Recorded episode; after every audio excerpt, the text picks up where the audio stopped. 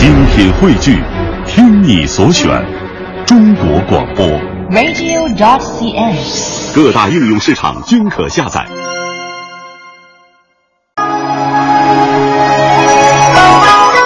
春江花月夜》这首诗，历代诗人都给予了他极高的评价。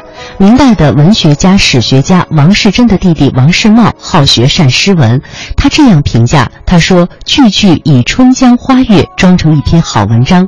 明代的文学家谭元春这样评价。《春江花月夜》字字写得有情有想有故，现代伟大的诗人学者闻一多说，这是诗中的诗，顶峰上的顶峰。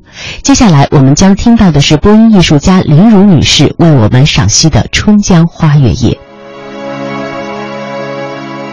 在争奇斗艳的唐代诗苑中，张若虚的《春江花月夜》称得上是一朵清丽动人的奇葩。曾被前人誉为孤篇盖全唐的杰作。遗憾的是，由于史料的匮缺，我们对作者了解甚少，只知道他是江苏扬州人，生活于初盛唐之间。唐中宗神龙年间，就因文辞俊秀而名扬于上京。唐玄宗开元初。又与贺知章、张旭、包容结为吴中四世，一生只做过兖州兵曹这样芝麻大的小官儿，属于虽有文章盛名而流落不偶的那一类诗意文人。他的诗作大部分都以散佚，以博收繁采闻名的《全唐诗》也仅录存其诗二首，就是《待答归梦还》。《春江花月夜》，诗贵独创。张若虚的这首《春江花月夜》，虽然用的是乐府旧题，写的也是古代诗歌中屡见不鲜的旷夫怨女、离别相思之类，然而却能跳出前人窠臼，挣脱宫体束缚，与旧题以新意，化腐朽为神奇，以高超的手法。独特的风格，写成为一首长达三十六句、共计二百五十二个字的抒情长篇，大大超越了多如牛毛的同类诗作，充分显示了作者的创新精神和艺术才华。万事开头难，这首诗落笔扣题，开头就写得精彩引人，非同一般。春江潮水连海平，海上明月共潮生。滟滟随波千万里，何处春江无月明？一江春水，由于春潮猛涨而显得水势浩大，江面宽阔，几乎与海面相平。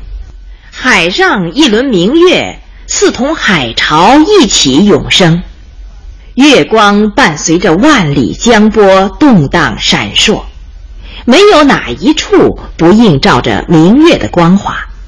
开头仅用寥寥四句，就画出了一幅春江水涨、江海难分、明月东升、光照万里的优美壮阔图景，一下子就把读者带进了诗的意境。接着。诗人的彩笔又在画面上略加点染，把春江月夜的自然景色描画得更加瑰丽动人。江流婉转绕芳甸，月照花林皆似霰。空里流霜不觉飞，汀上白沙看不见。芳甸是指长满花草的原野。线就是雪珠，这里形容月色映照中的花朵。流霜在这里不是实写，而是取月色如霜之意。稍后的大诗人李白也有“床前明月光，疑是地上霜”的写法。这四句仅承上文，先用江流婉转引出芳甸、花林。再由“蜆”字生出“霜”字，流霜带出白沙，随着一江春水的婉转流淌，诗中的画面急速转换，读者的视野也不断扩大，眼前顿时出现了花草飘香的原野、月色普照的花林、雪珠一般的繁花，以及天空中铺天盖地、皎洁如霜的月色，江滩上似霜非霜、难以辨认的白沙，种种月夜美景。一齐扑入眼帘，令人应接不暇。行文至此，题中“春江花月”四字已经一一托出，而“夜”字也已经包含其中了。开头这段精彩的景物描写，组成了整个乐章的动人序曲，同时又为下文的集景抒情，勾出了一个诗意盎然的特定背景。下面开始，诗歌出现了第一次大转折，全诗由写景转入抒情。江天一色无纤尘，皎皎空中孤月轮。江畔何人初见月？江月何年初照人？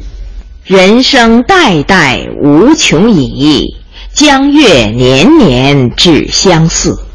不知江月待何人？但见长江送流水。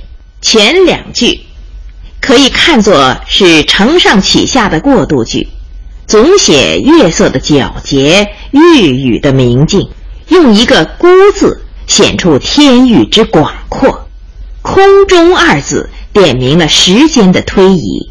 说明已到月升中天、明月当空之时。后六句写作者的奇想奇问。面对这辽阔江天的一轮孤月，诗人不禁浮想联翩、神思飞跃。他首先想到，自从开天辟地就有此江此月，然而究竟是谁第一个见到这皎皎明月？这皎洁的月光又在何年何月第一次辉照人世？今天的这轮孤月又是为照何人？其中的种种奥秘，又有谁能弄清？于是仿照屈原天问笔法，对天连发奇问：“江畔何人初见月？江月何年初照人？”通过这样一番神秘而又亲切的如梦境的物谈，表现了诗人对宇宙奥秘的深思遐想和某种探索。紧接上面的奇想奇问，诗人又进一步由江月联想到人生，并将二者做出鲜明对比：人有生死，只有代代相传，才无穷尽。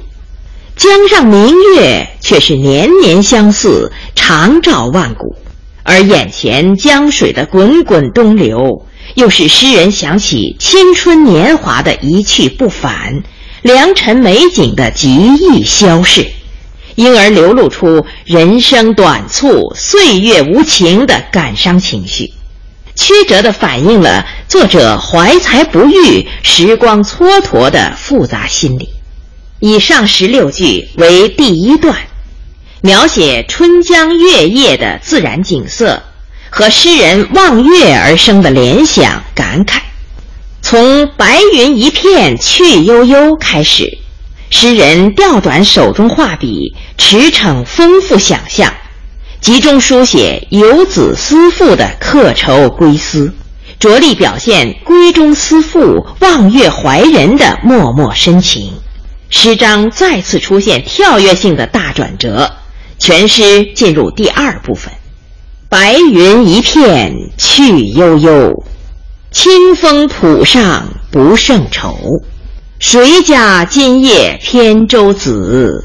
何处相思明月楼？诗中的清风浦，并非实指，而是泛喻遥远荒僻的水边。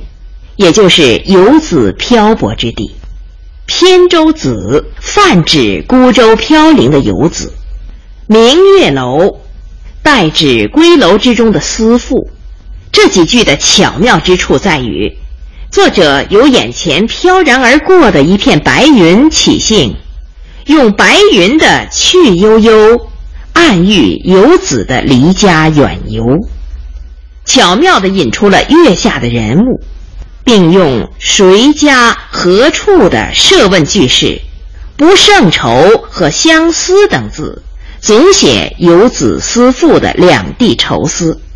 然后花开两朵，各表一枝，开始分写。可怜楼上月徘徊，应照离人妆镜台。玉户帘中卷不去，捣衣砧上拂还来。三国曹植的七哀诗中有“明月照高楼，流光正徘徊，上有愁思妇。”悲叹有余哀，这里是化用曹植诗意，改从游子着笔，通过游子的设想，写出离人，也就是思妇月下愁思的情状。他孤寂一人，夜不能寐，久立楼头，愁绪满怀。只有那月色徘徊相照，似乎不忍离开。卷不去，与拂还来，是明写月光普照大地，无处不在，暗喻思妇的愁思之深无法排遣，犹如那透进玉户帘中，照在捣衣石上的清辉，卷帘无法遣得走，轻轻抹去又重来。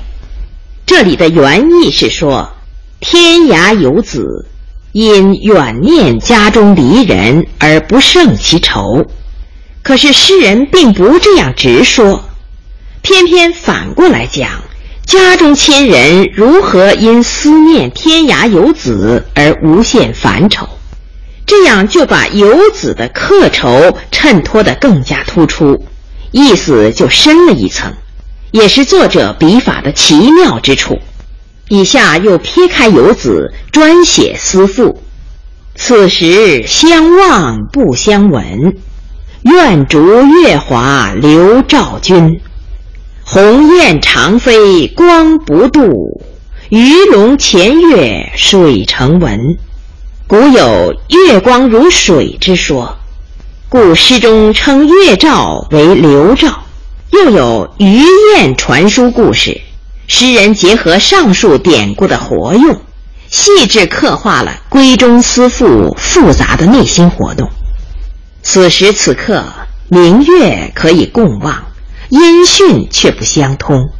但愿我能跟随着流水似的月光，来到远方亲人的身旁；又愿那空中的大雁、水里的游鱼，捎个信儿送到远方。然而，这恰恰是难以实现的幻想，因为连善于长飞的大雁也不能把月光带过去。至于那潜游水中的鱼儿，同样只能在水面上激起微波荡漾。在这里，诗人完全避开了对离愁相思的一般化的叙述，而着力于笔下人物细微心理的精细描摹。从而生动别致地写出了闺中思妇望月怀人的痴情痴想。由于音讯不通，因而思之更切，于是成梦，因梦被生怜。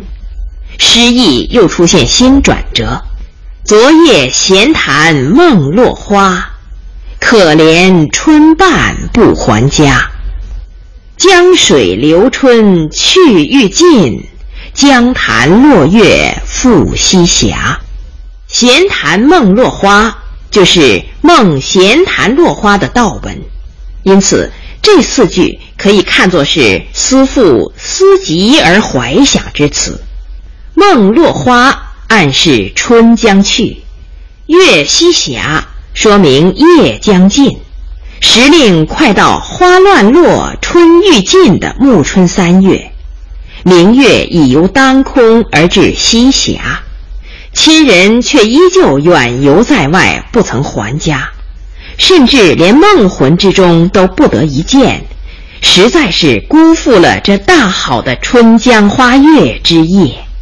在诗篇临近结束之际，诗人又将梦落花、月西霞、春欲尽、不还家等等令人神伤的事物，统统调集笔下，一股脑涌向他的心头，实在是高度集中的大家手法。